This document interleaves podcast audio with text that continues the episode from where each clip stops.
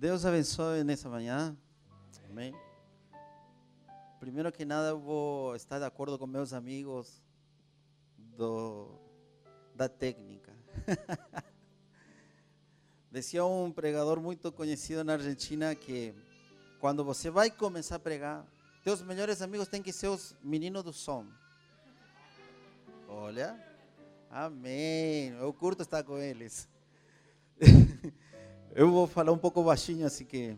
Será que um pouquinho aqui só? Só. Bom, vamos do início. Meu nome é Jorge Vera, Jorge Santiago Vera. Tenho 46 anos. Sou casado. A minha esposa se chama Priscila. Tenho um filho. É, ele tem dois anos e dez meses. O Nahuel. E eu pertenço à igreja à Comunidade Cristã Vida para os Povos. É, estou há 20 anos no Brasil. Já morei aqui em São Paulo 10 anos. Há 10 anos eu moro agora em Pato Branco, no Paraná. E é, Deus tem sido bom comigo. Ele me permite estar em lugares onde, eh, onde eu nunca tenho imaginado que eu estaria. E um desses lugares esse lugar com vocês. Deus me deu um amigo que não sei se eu merecia tanto, que se chama Josué França. Alguém conhece? O Josué é um amigo que Deus tem me dado há muitos anos. E eu, às vezes, penso assim: é, é, é um grande privilégio, uma grande honra que ele ministre a adoração e depois ter que trazer a palavra, porque Deus comove todas as minhas emoções, todos os meus sentimentos. Tremo, não sei o que falar, não sei para onde ir, porque é, Deus usa muito o Josué. Às vezes nós trocamos ideias e eu comento para ele o que Deus tem feito na vida dele, como ele tem afetado a minha vida e a minha nação. Toda vez que eu vou para a minha cidade, vem pessoas a me falar: Jorge, leva essa oferta para Josué. O que, que aconteceu? Ele me deu uma palavra assim, assim, assim aconteceu. Tem umas pessoas que falam: Jorge, eu quero que você mande um abraço para Josué. Eu vejo foto de você com ele. Ele tem falado umas coisas assim, assim, assim, assim. E Deus tem feito na minha vida. Por isso que eu, eu sou grato com Deus, porque eu tenho amigos como Josué, que podemos caminhar juntos. E isso é positivo. E nesse tempo tenho conhecido o pastor Marcelo, e ele tem confiado em mim, sem nos conhecer muito, para estar com vocês neste evento tão importante. E ele falou: burning heart, queimar, incendiar um coração. E, ou oh casualidade, o meu imerso, a minha submersão do, da casa de oração se chama Incendiando um Coração. Eu vou compartilhar com vocês o que Deus tem falado em 10 anos na minha vida, o que Deus tem me revelado, eu vou compartilhar com vocês. Amém? Antes de entrar 100% na palavra, quero comentar para vocês que eu estou trabalhando num projeto para aquelas pessoas que têm uma palavra de parte do coração de Deus para a tua vida e você ainda é adolescente e para aquele que já não é um adolescente, você tem que saber de que no momento certo Deus vai cumprir. Mas na hora que Ele vai cumprir, que você esteja nesse lugar. Porque em mim, muitas palavras foram faladas quando eu tinha 15, 16 anos. E eu tenho esperado esse dia, não sentado com os braços cruzados, senão me preparando, fazendo, estudando, indo atrás. E o momento chegou. Hoje estou desenvolvendo um projeto. Então, eu tenho uma loucura muito, muito, muito, muito grande com pessoas. Quero alcançar 500 mil pessoas em 65 nações em cinco anos, se for possível. E vocês podem, mas Jorge, como que surgiu isso na tua cabeça? Em 2018, Deus começou a trabalhar no meu coração de ir para as nações, de levar para as nações eh, a mensagem que eu tenho. E aí um amigo me, me convidou a tomar um café e começamos a trocar umas ideias e ele falou, Jorge, você tem um grande potencial, mas você tem que acreditar em quem você é. E Deus vai, vai abrir as portas para que você possa alcançar o projeto que você sonha. Peguei todas as palavras que Deus tem falado durante toda a minha vida, que eu escrevo, eu gosto de escrever, eu escrevo, e aí eu fiz um projeto. E no ano passado eu comecei. Eu pensei assim, gente, eh, eu não tenho dinheiro como para fazer viagens internacionais, assim. E vem o primeiro desafio, que era ir para o Uruguai. E eu não acreditei 100%, sabe? Eu sou sincero. Que isso poderia acontecer. E eu não fui. Daí veio um desafio para ir para a Bolívia. Aí eu falei, gente, eu vou para a Bolívia. Falei com minha esposa e falei, eu vou ir para a Bolívia, vou fazer um seminário, sete dias vou estar lá na Bolívia, em La Paz. E nós vamos pagar nossas passagens, porque nosso projeto diz que nós abençoamos as nações, não somos abençoados por eles. Então, para finalizar isso, faltando horas para comprar, que, que teria que comprar passagem, o Senhor proveu todo o dinheiro. Eu fui, comprei à vista. Quando fui comprar, a mulher da, da agência de viagem falou para mim: Jorge, você sabe, justamente agora, olha, estou vendo no, no site, a passagem não baixou. E eu comecei a entender que não estava em mim, senão que estava em Deus todas as respostas. E que Deus faz acontecer o que Ele tem falado. E aí começamos uma série de viagens. Comecei a, a, a viajar, fui primeiro para a Bolívia, fui para a Argentina, aqui dentro do Brasil. Deus começou a abrir portas. E esse ano eu tenho um grande desafio. Em junho eu quero ir para a Europa. Eu vou estar em sete países. A agenda está pronta. E eu tenho que arrecadar o valor para abençoar os europeus. Muitos estão focados em África, muitos estão focados na Índia mas a Europa tem perdido a fé. A Europa tem sido eh, uma bênção para nós latinos.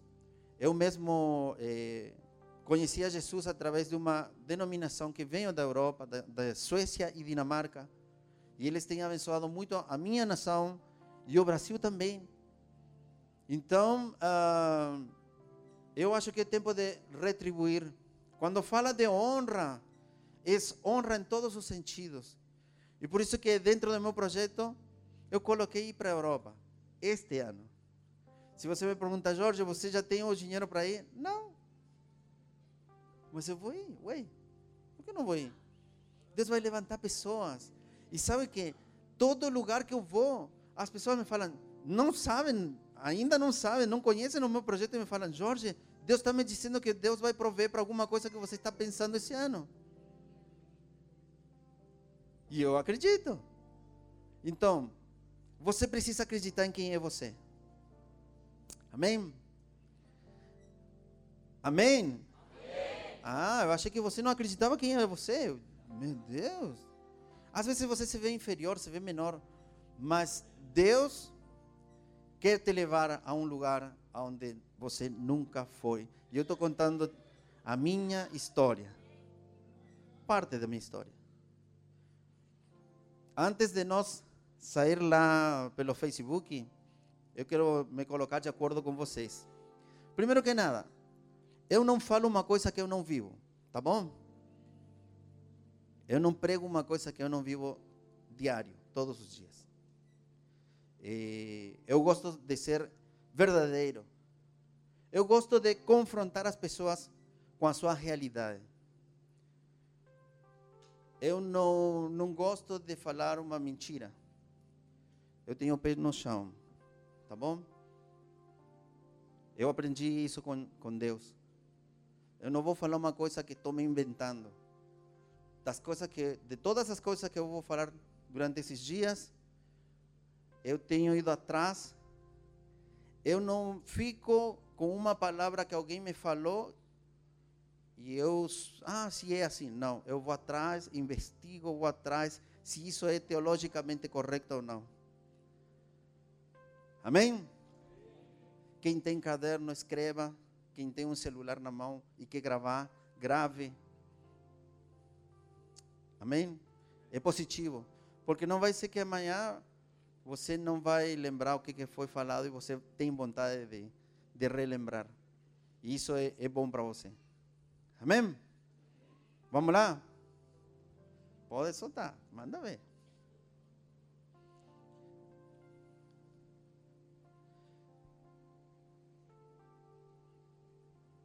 Para começar, vamos fazer um diagnóstico espiritual. Quem gosta de diagnósticos? Todo mundo tem que gostar. Claro. Você não sabe como que você está, ué. Esse é nosso problema. Vocês viram, vocês deram risada. Sabe por quê? Porque vocês não fazem um diagnóstico, uma autoavaliação de quem você é, uma autoavaliação de como que está a tua nação, uma autoavaliação de como que está a tua igreja, uma autoavaliação de como você é como filho, como você é como pai. Então vamos fazer um diagnóstico espiritual rapidamente pelo horário. Atualidade. Como que está o Brasil? Como que está as nações do mundo? Tem corrupção? Levante a mão e fale sim. Se tem, né? Tem eh, ideologia de gênero? Fale forte. Tem, eh, tem prostituição? Insegurança? Tem? Isso é fazer um diagnóstico da atualidade. Tem mortes nas ruas? Tem pessoas passando fome? Agora vamos fazer uma, um diagnóstico da igreja.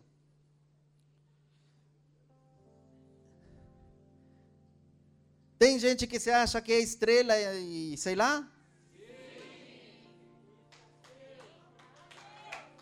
Vamos fazer um diagnóstico da igreja. Não estou falando daqui. Vamos falar global.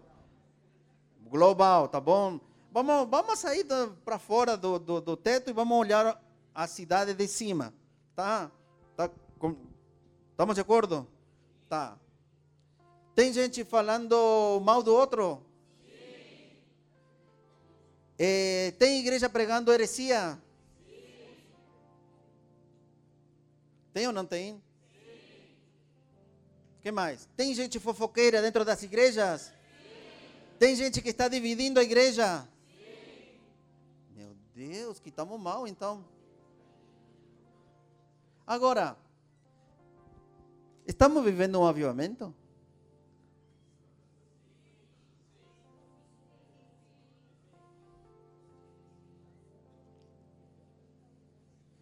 Gente, você sabe o que é um avivamento? Como você pode falar de uma coisa que você desconhece?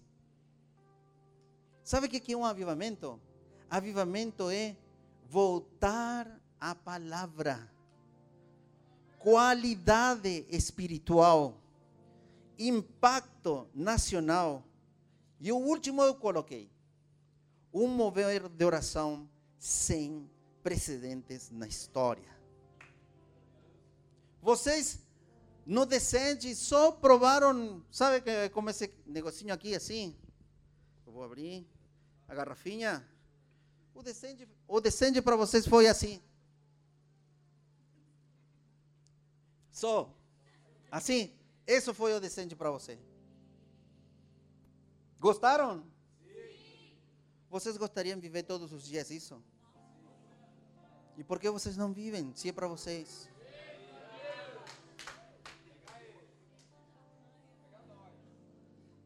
Eu falei que eu vou falar realidades. Eu quero incendiar teu coração. E sabem o que? Eu estou falando com o exército mais poderoso da terra. Eu estou falando com a coisa mais preciada de Jesus na terra. É a sua igreja. O mais preciado de Jesus na terra não é o cantor, o pregador, a denominação, é a sua igreja. É o exército que ele tem aqui. Então tem que estar ligado. Eu amo pular. Eu amo me jogar no chão. Eu amo falar em língua. Mas isso não gera almas e vida, é só uma emoção. Três finalidades fundamentais que envolvem todo o cristianismo. A igreja que você vai nessa cidade, na Argentina, na China, não sei o país que você for, a igreja cristã tem três finalidades fundamentais que envolve todo o cristianismo. Todo, todo, todo, todo. Orar. Igreja que você vai, vai te ensinar a orar. Igreja que você vai, vai te ensinar a ler a Bíblia. A igreja que você for na terra vai te ensinar a adorar. Ou não? O cristianismo inteiro se envolve nisso. Orar é conversa com um ser superior que você diz que acredita. Leitura é o conhecimento desse ser superior que você diz que acredita. A leitura bíblica, ou ler a palavra, vai te trazer o conhecimento de quem é esse Deus tão grande que você acredita. A adoração vai gerar em você conexão com nosso Deus. Então, nós precisamos voltar a esse lugar. Estas três coisas vai fazer que nós conquistemos nações. Amém? Se você ora, se você lê a Bíblia e você adora, automaticamente esse Deus que está aqui dentro vai te fazer te aproximar de pessoas. Você vai usar a lei do metro. Você vai pregar para aquela pessoa que está a um metro de você. Isso aqui é uma pessoa. E se a pessoa não está a um metro de você, você se aproxima para estar a um metro. Porque você tem uma conexão com Deus. Porque você conversa com esse Deus. E porque você conhece quem é esse Deus. Estamos entendendo por que não vem um avivamento e nos queima e nos. De verdade. É por isso. Temos que ter o pé no chão, realidade. É isso aí que vive Todd White, a Hyde, o Mike Bickle, o Dwayne Roberts. E outros grandes homens de Deus, eles vivem 24 horas. Essa é a realidade do céu. Agora eu vejo uma geração que está se levantando com um desejo no coração. E é o que eu tenho visto em vocês nesses dias. Eu estou aqui observando como vocês se movimentam. Eu vi como vocês estive observando a igreja, as pessoas. Aqui tem pessoas, acho que, que são de outra igreja também. Eu estava observando vocês, mas eu vejo dentro de vocês o grande desejo. E esse desejo que você tem, eu tenho visto nas nações. Por algo novo, por algo que vem além, que vem de muito além. E Deus está querendo hoje queimar verdadeiramente os corações. Ele só precisa de pessoas que queiram esse fogo e o deixem queimar. Enoque, Jó, Moisés, Josué, José, Elias, eram homens comuns, mas com uma condição. Eles não olharam suas dificuldades e fracassos. Acreditaram que havia algo a mais do que uma simples e boa vida nesta terra. O que precisamos para queimar um coração? Da mesma forma que acenderam uma fogueira. Nós precisamos de uma faísca. E precisamos de madeira. que possa se queimar. Na Bíblia, madeira significa seres humanos. Amém? Deus quer um coração que queira estar naquele lugar alinhado com seus planos e propósitos para esta geração. Agora vocês percebem que as pessoas traçam na sua vida. Eu vou ser advogado, vou ser médico, contador, sei lá. E no que sobra do teu tempo, você encaixa Deus. Quando é contrário, no que Deus tem marcado para você, você vai encaixar todo o resto. Nós projetamos nossa vida e em base ao que nós projetamos, vamos encaixando Deus.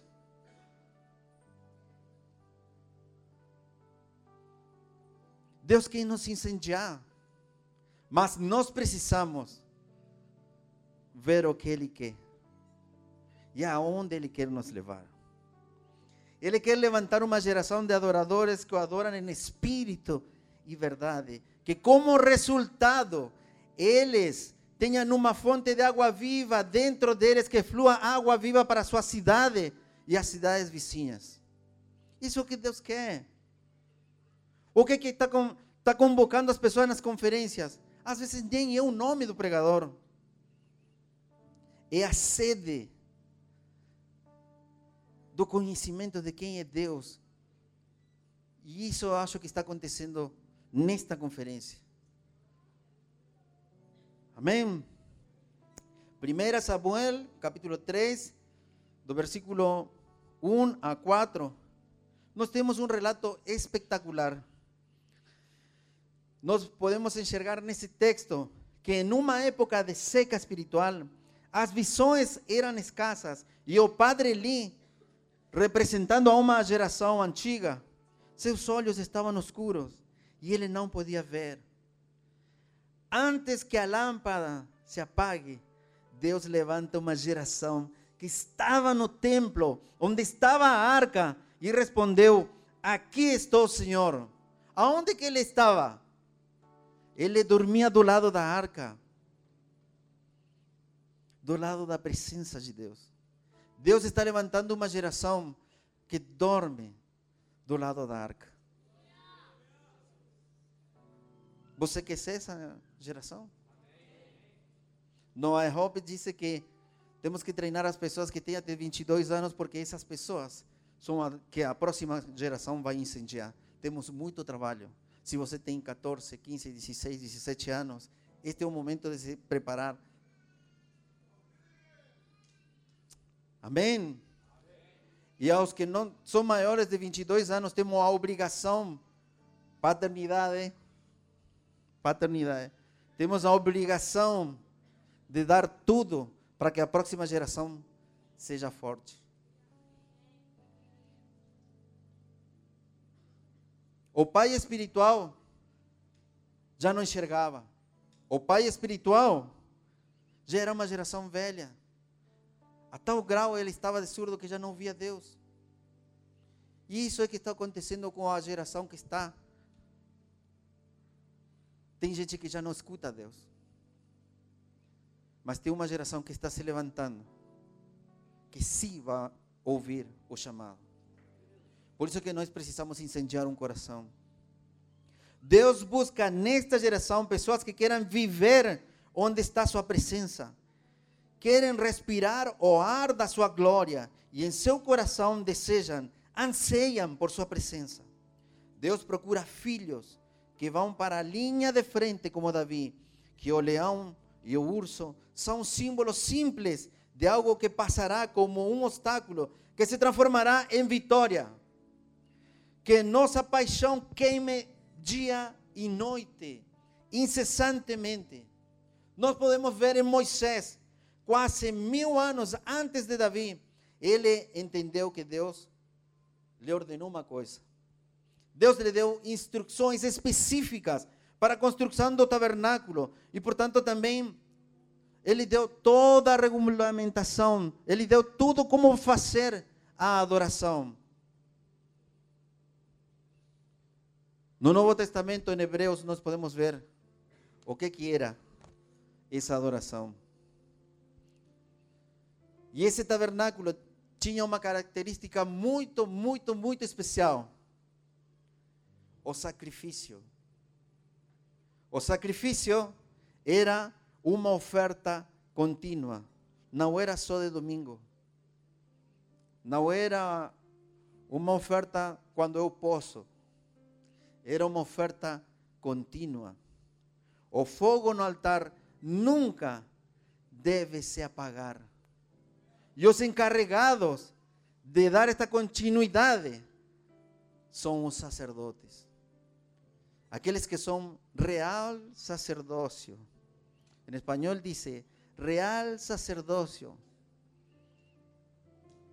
escogidos por Dios para anunciar las virtudes de aquel que nos llamó de la eh, oscuridad a su luz admirable.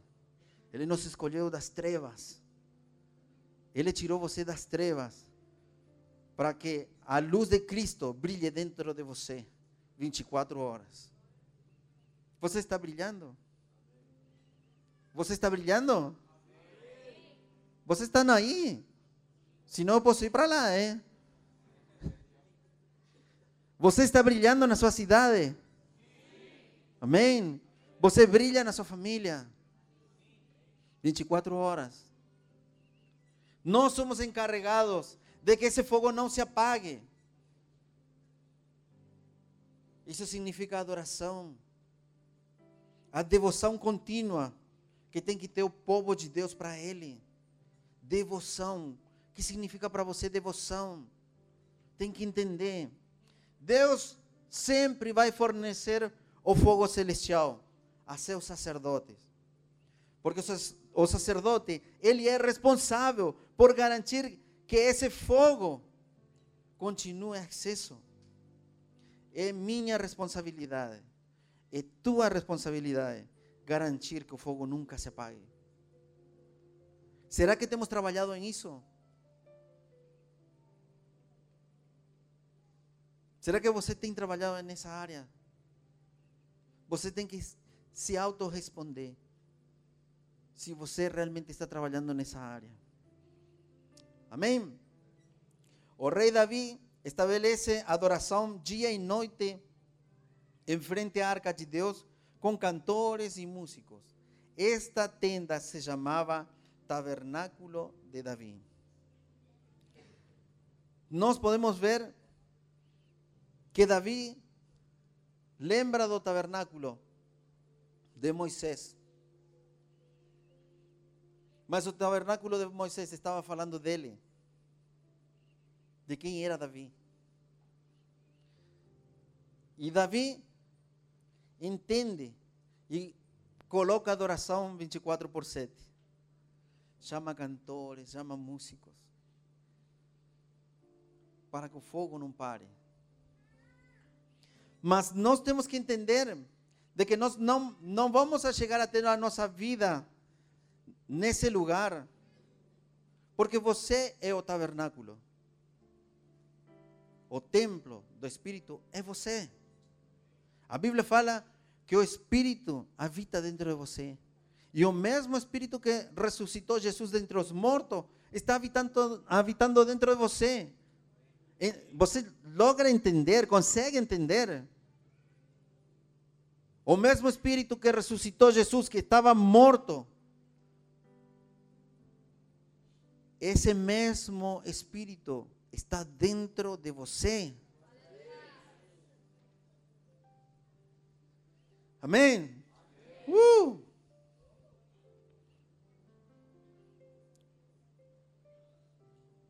Vamos falar um de fascinação e paixão.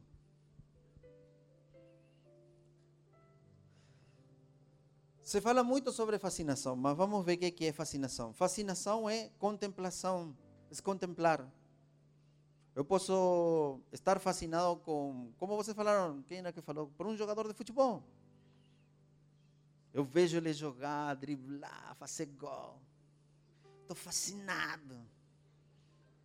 É. Estou fascinado por, pelo jogo que o cara tem. Falando de futebol, que vocês entendem bastante disso. e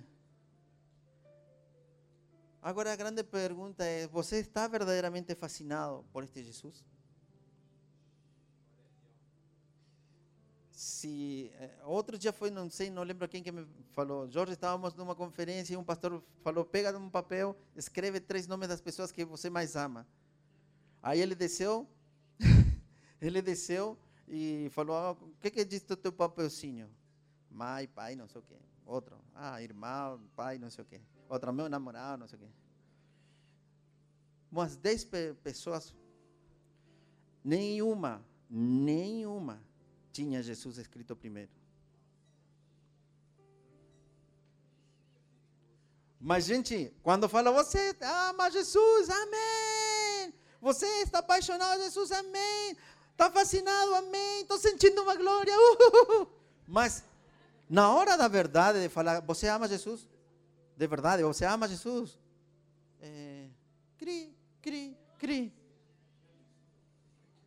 En, en, mas é uma realidade. Sabe o que significa fascínio, fascinação? Fascinação, vou, vou contar para vocês. Sentimento irresistível ou sensação de profundo deslumbramento ou encantamento pode ser descrito como esse sentimento ou estado onde uma pessoa é completamente admirada. Sinônimos: atração, deslumbramento, encantamento, fascinação, sedução. Você sente isso por Jesus? Mas seja real, verdadeiro. Você está fascinado por, pelos olhos de fogo. Você não vê a hora de estar na presença dele e de enxergar nos seus olhos de fogo. Você chega em casa e não vê a hora. Você está no ônibus, está Está no trabalho está queimando lá. Está fascinado por Jesus.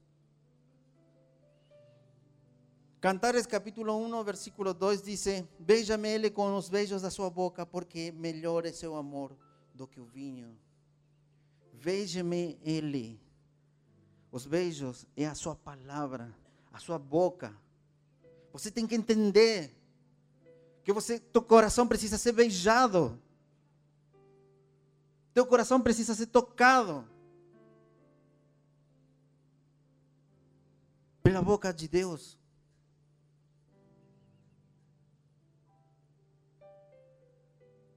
Nós precisamos estar verdadeiramente fascinados por Jesus.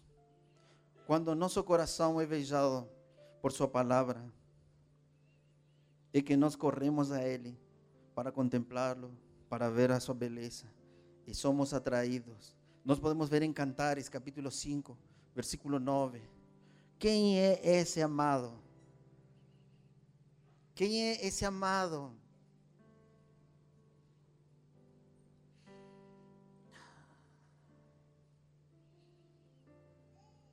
Ele é o mais lindo. Gente, eu não consigo falar dele. Quem é esse amado? Descreva. Quem é esse amado? Que por mais que aconteçam as situações, quem é esse amado? Você conhece esse amado? Você está fascinado por esse amado? Será que verdadeiramente você está fascinado por ele? E disposto a dar tua vida por ele? Ou é só de boca? Eu falei, gente, hoje vamos ter um choque de realidade. Mano,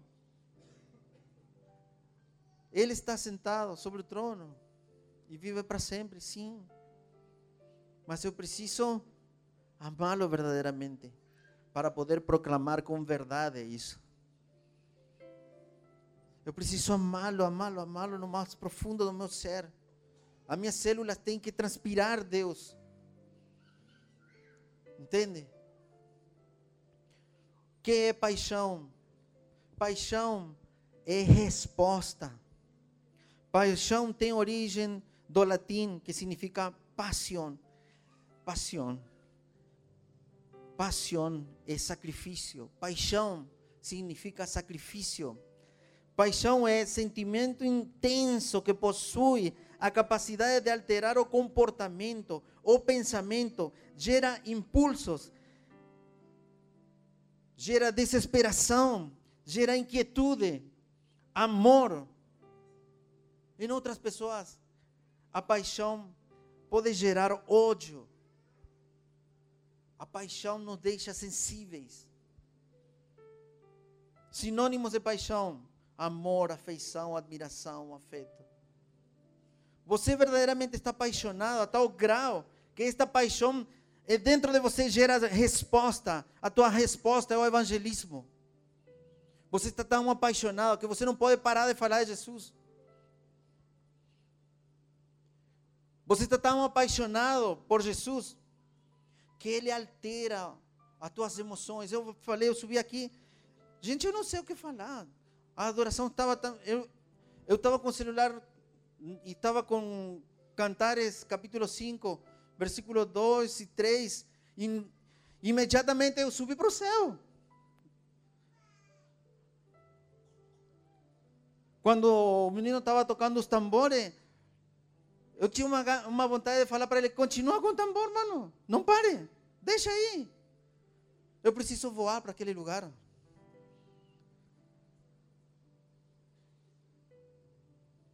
Nós precisamos, nesta geração, estar fascinados e ter paixão por nosso amado.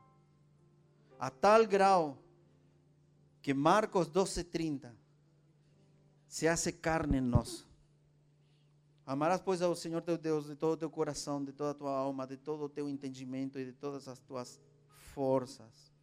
O ser fascinado gera em nós uma resposta de paixão, de amor por Ele, porque Ele nos amou primeiro. Amém? Nós integralmente corpo, alma e espírito.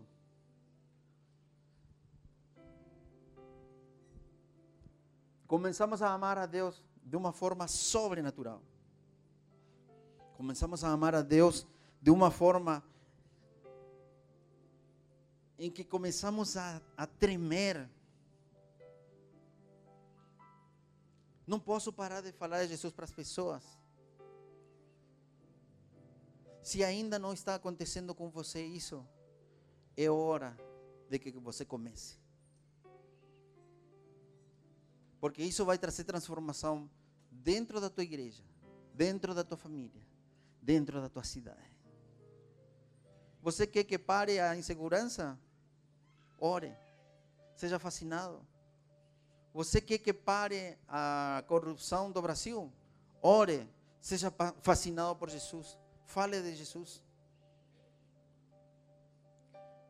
Você quer que pare a ideologia de gênero? Ore. Seja fascinado. Contemple a beleza de quem é Deus.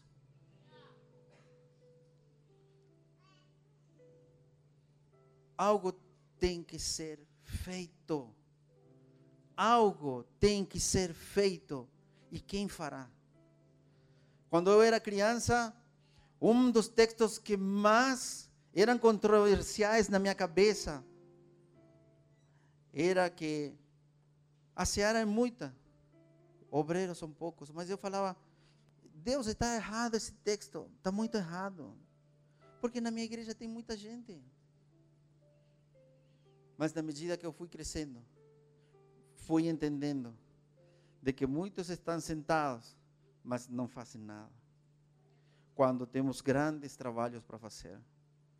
Temos muitas pessoas que ainda não estão fascinadas por esse Jesus, porque as marcas que carregam são muito maiores que o Deus que curou elas.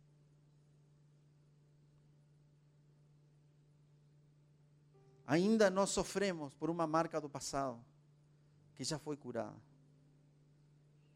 E não vemos o futuro de glória que nós temos nele. E isso é cruel para nós, como cristãos. Por isso que nessa manhã eu queria trazer um choque de realidade para você. Nós ouvimos muita coisa legal sobre paternidade. Eu acho que você entende. Agora você sabe que você tem um pai amoroso, que te ama indiferentemente se você está errado ou não. Mas ele quer que você faça as coisas certas. Indiferente de quem você seja, raça, color, nacionalidade, você tem um pai que te ama. Que nós não vá, nós não temos que permitir nós entrar no saco de sacerdotes e profetas que perderam a audição e a visão. E que nós nos percamos tudo o que Deus tem de bom para esta geração. E nós, assim como o povo de Israel, fiquemos na linha e vejamos os meninos passar. Não permita isso. Pelo amor de Deus, não permita. Não, não deixa a vida passar e você não tem experimentado verdadeiramente tudo que Deus tinha para você. Por isso que nessa manhã eu queria sim incendiar teu coração e trazer realidade, a realidade do céu para você. Amém? Você acredita nisso? Está apaixonado por Jesus? Lembra que o amor é uma decisão. Você decide amar. Estávamos brincando ontem que se eu me eu casei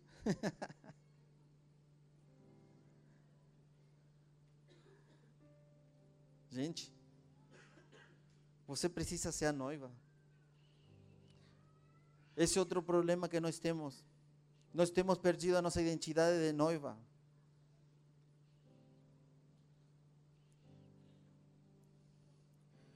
Ainda nós desconhecemos tudo que Deus quer fazer. Para terminar, eu vou ir de Gênesis a Apocalipse e vou mostrar algumas coisinhas sobre paternidade. Nós vemos em Gênesis. Uma coisa que eu não vou fazer, não vou, fazer, não vou falar o versículo para você, você tem que ler, mano. É. Gênesis. Gênesis não fala de um pai. Um pai amoroso que encontra dois filhos que fazem uma daquelas. Mas ainda assim ele tem um amor. E, e pensa até onde vai o, o amor do pai.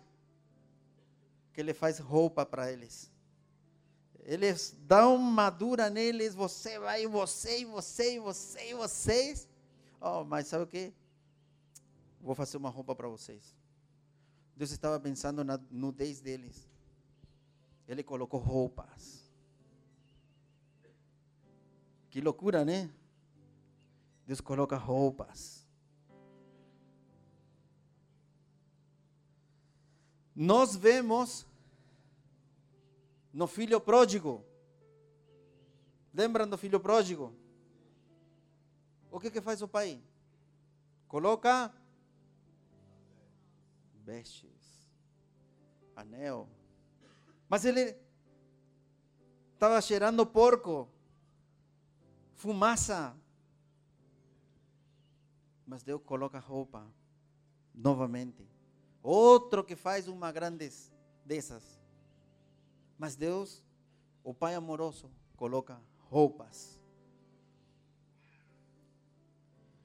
E nessas assim que estava lendo, eh, Deus me falou sobre o carinha do caminho, o bom samaritano.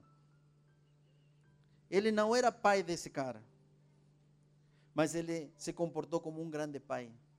Porque ele fala lá, se, se, se tem alguma coisa pra, ainda para ser pago, quando eu retornar eu vou pagar para você, tá bom? Curou as suas feridas, ele enxergou a dor. É a representação de um pai que não é um pai biológico, mas tem um amor por um filho. E em Apocalipse nós podemos ver a grande mudança do filho agora representada numa mulher. Em Apocalipse 19 diz que se concedeu a noiva que se vista de. De que que se viste? Vocês não leram? Apocalipse 19 fala que a noiva está vestida de lino fino, de branco, que são os atos de justiça. Agora a noiva entende. E você pode linkar com Cantares, capítulo 8. Ela, tama, ela amadureceu no seu amor. E agora ela diz: me sela. Nada vai me separar de você. Está entendendo porque nós precisamos ler a palavra? Para começar a entender, para começar a compreender o plano e o propósito que Deus tem nós. Para nós chegar naquele destino de glória. Para ser essa noiva que está, em espanhol diz ataviada, está arrumada, produzida com tudo o que ela fez. Agora ela tem identidade, ela sabe quem é. Precisamos amadurecer, gente. Precisamos crescer. Precisamos enxergar nos olhos do, do, do homem dos olhos de fogo.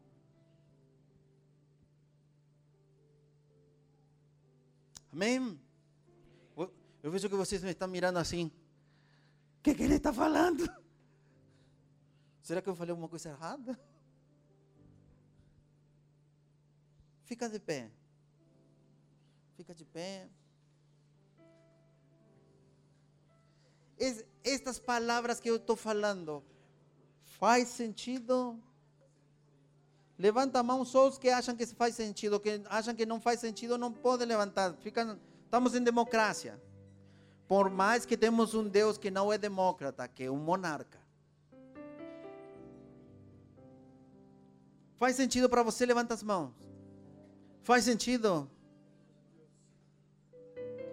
Vamos ser esse exército Fecha teus olhos. Fecha teus olhos.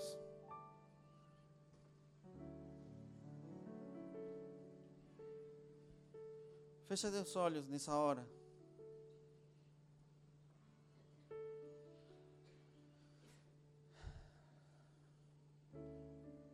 Começa a falar com Jesus. Ninguém melhor que você mesmo para falar para teu pai o que, que você quer. Agora eu posso te perguntar: o que você quer? O que você precisa?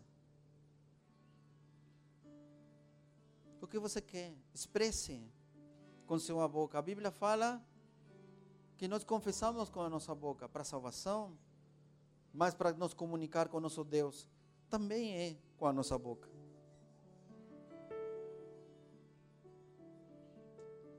Nós precisamos ir para esse lugar. Nós precisamos ir para esse lugar.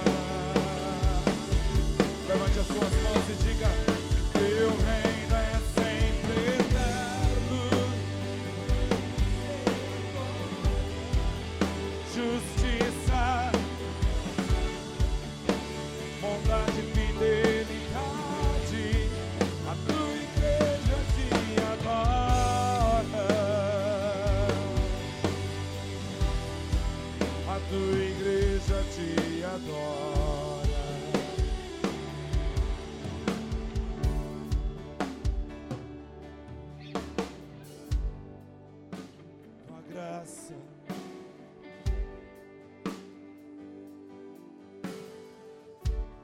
Caiu de novo em tuas mãos. Recaiu, recaiu em tua graça. Fascinado por ele. Caiu de novo. Fascinado estou. Te amando estou.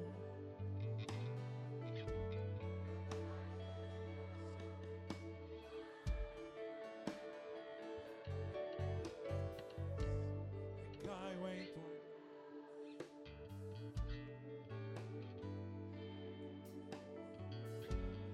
Caio de novo.